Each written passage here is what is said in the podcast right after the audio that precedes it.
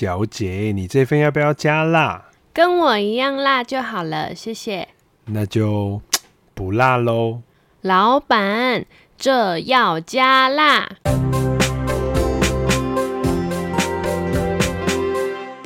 喂，夏琳，我们都已经开播了，你为什么还整个人瘫在那边呢？你现在是厌世到不想要录音了吗？我只是头晕、全身无力罢了。你不觉得外面超级热的吗？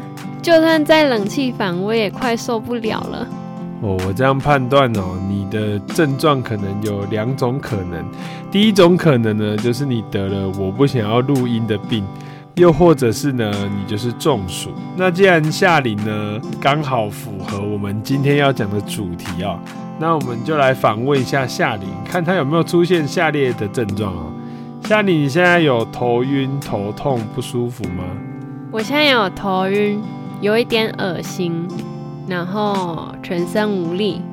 那你这个就有符合到初阶的中暑的症状哦。Angie，你是个药师，应该可以帮我想办法解决中暑的问题吧？不然今天录音就全部都靠你一个人喽。好了好了，身为一个药师呢，我提供三种方法让你选哦。你要西医的疗法、中医的疗法，还是客家的疗法呢？我觉得你只要请我喝一杯饮料，我应该就好了吧。喝饮料呢，其实就是在补充水分哦。那其实，在补充水分呢，如果是选择茶或果汁这一类的，其实是有渗透压的存在哦，没有办法好好的补充水分。我觉得你还是喝白开水或运动饮料比较实在哦。那我们来聊聊西医对中暑呢有什么治疗的方法？其实，在西医治疗中暑的方法哦，是相对比较佛系的。简单来说呢，就是你中暑的症状很严重呢，躺在急诊室，这时候呢，急诊室就会帮你吊一支生理食盐水，也就是我们讲的 No More 沙令帮你吊一支沙令然后每隔半小时或一小时来关心你，你还好吗？有不舒服吗？你好点了吗？可以出院喽。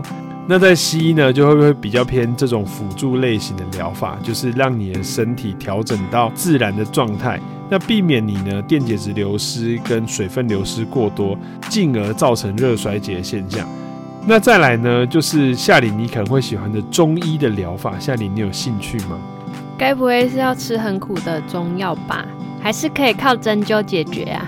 或是传统的民俗疗法，刮痧也是中医的一环吗？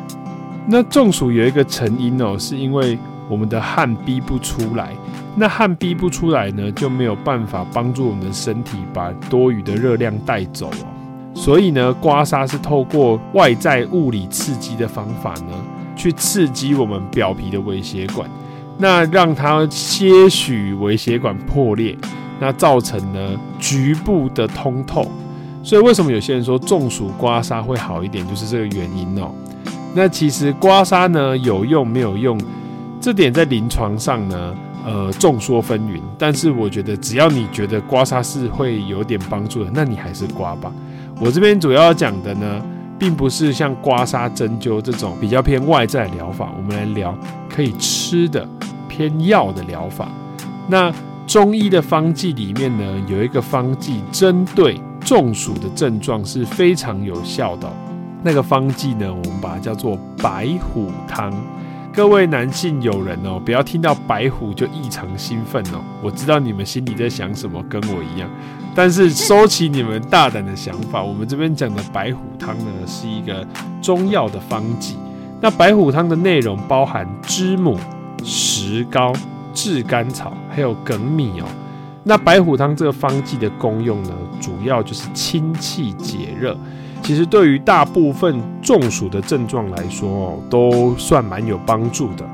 那因为每个人的体质不一样，也不是每个人都适合喝白虎汤，所以白虎汤在用法上呢，还是会建议去看个中医，请中医帮你分别一下你身体目前的症状哦，会比较贴切哦。哎，那白虎汤功效是不是就等于是绿豆汤的功效啊？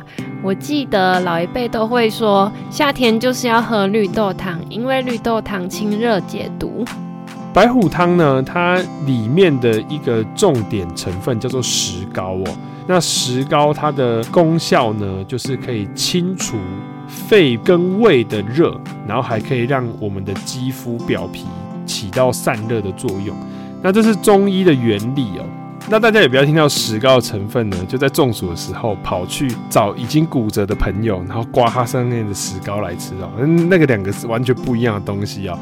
那夏玲刚刚讲到一个很重要点哦，安嘴我都已经中暑不舒服了，我还要跑去买白虎汤，哪来的白虎汤可以买？然后我还要等挂号，等到看我的时候，我病都好了，我现在就很不舒服啊，怎么办？所以呢，替代方案就出现喽。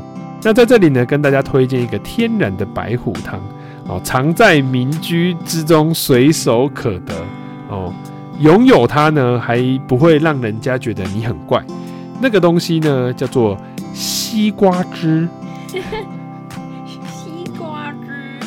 那夏琳，你听到西瓜汁，你有没有觉得除了白开水跟运动饮料以外，你有找到新的目标了？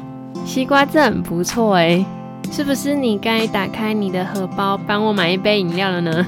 你是不是在暗示我们等一下要去买西瓜汁？好啦，我们等一下关播之后，我们就立马去订一杯西瓜汁来喝哦。那除了我们讲到的西瓜汁啊，夏玲刚刚提到的绿豆汤也是一个方法哦。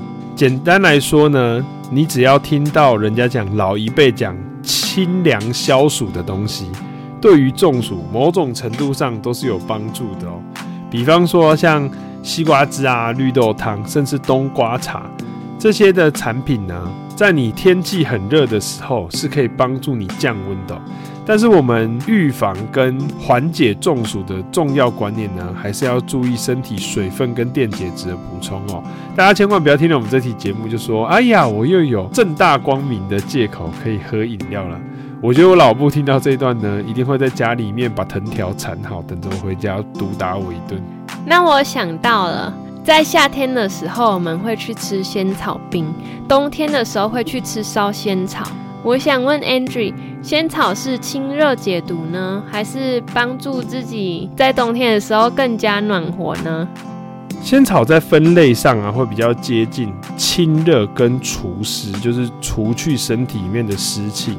那我觉得这边举的仙草比较接近我们喝的那种仙草茶跟青草茶那个类型。冬天吃烧仙草纯粹是因为仙草很好吃，然后冬天很冷，我就把它做成热版的这样子而已。题外话，你刚刚在说刮痧是因为身体的汗出不来，所以为了保持身体的血管通透性。所以刮痧才是有用的。那为了帮助身体排汗，如果我去 SPA 会馆做个岩盘浴，逼出身体里面的汗，这样有效吗？只是那边温度很热，会不会又让中暑更加严重啊？夏琳，你这个想法非常大胆哦，但是我还是劝你不要轻易的尝试。为什么会中暑呢？是因为当人处于一个长期高温的环境下。人体的调节温度的机制呢，有点秀逗秀逗了。那你在秀逗秀逗的这个过程中呢，就像我们前面有提到的，你有汗水没有办法代谢出来，没有办法出汗，所以导致热呢会积蓄在你的身体里面，会有中暑的症状。那你这时候跑去做岩盘浴呢，汗还是没有办法出来啊。那你又继续烤它，不是会加速它中暑的症状吗？这个我是没有试过，但是我还是建议不要随便轻易尝试，一个不小心就变成热衰竭了。那在夏天呢，除了中暑以外啊，大家还是要特别注意一下热衰竭哦，因为在高温的环境下，会一开始会有不舒服的中暑症状，拖得越久呢，就有可能会造成热衰竭。那热衰竭其实是致命的。那热衰竭会危险呢，是因为它有两个很危险的并发症哦。第一个并发症叫做横纹肌溶解。夏琳，你有没有听过有一些人健身然后就死掉了，然后后来发现死因是横纹肌溶解？你有看过这么惊悚的新闻吗？我只看过有人爬山爬到一半，然后发现自己好像有横纹肌溶解的症状，立刻原地折返。横纹肌溶解其实蛮危险的哦，出现在超量的运动，然后还有很严重的中暑。横纹肌溶解就是你的肌肉在过度的使用，或者是在极端环境下，它就会原地融化，就跟现在骑摩托车到外面的我一样，真的是原地融化。那你的肌肉融化呢，不会像是冰淇淋一样融化成一滩水就没事了，因为我们的肌肉里面啊是含有很大量的钙还有钾离子。那这些离子呢，因为肌肉溶解，大量的进入血管以及其他组织里面哦，其实很容易会造成后续一些脏器的损坏哦，像是帮忙代谢的肾脏啊，就会受到损伤。所以横纹肌溶解的人呢，有一个症状就是尿尿的颜色非常的深，而且不是我们讲那种吃 B 群的黄色，而是已经你在尿咖啡的咖啡色了。那如果出现横纹肌溶解症状，像是尿液颜色很深，然后还有多处肌肉疼痛，那就赶快就医治疗，避免会有不可逆的伤害。那另外一个多重器官衰竭呢，不需要我多说，这么热的天气我都不想上班了，更何况你的内脏热到一个程度，你的内脏就说老子不干了，罢工罢工，然后你的内脏就各种罢工，然后你就有生命的危险哦。Angie，你说了中医跟西医的中暑疗法，那是不是还剩下一个客家疗法啊？这个客家疗法很酷哦。这个客家疗法是我在药局的时候听一个客家庄的阿姨跟我分享的。药局呢都会卖一个产品叫做灵芝济众水。有一次呢，他就跑进来买了二十几支的灵芝济众水。然后问我说：“笑脸的林家有杯康贝特不？就是那个提神饮料康贝特。”我就说：“哦，我们这边没有卖康贝特。”然后他就跟我说：“那我没关系，我再去槟榔摊买就好了。”我就说：“哎，阿姨，你中暑的话，不是喝灵芝济中水就好了吗？怎么要康贝特呢？”那阿姨就跟我说：“哎，我们在客家庄中暑的时候，你只要喝康贝特套灵芝济中水喝就没事了呢。我们客家庄都这样子喝的。”那我后来再想想哦，也是啦，康贝特里面呢，都是一些高浓度的维他命 B 还有牛磺酸。其实，在中暑的时候补充这些维他命呢，其实对恢复体力跟精神好像也是有帮助的。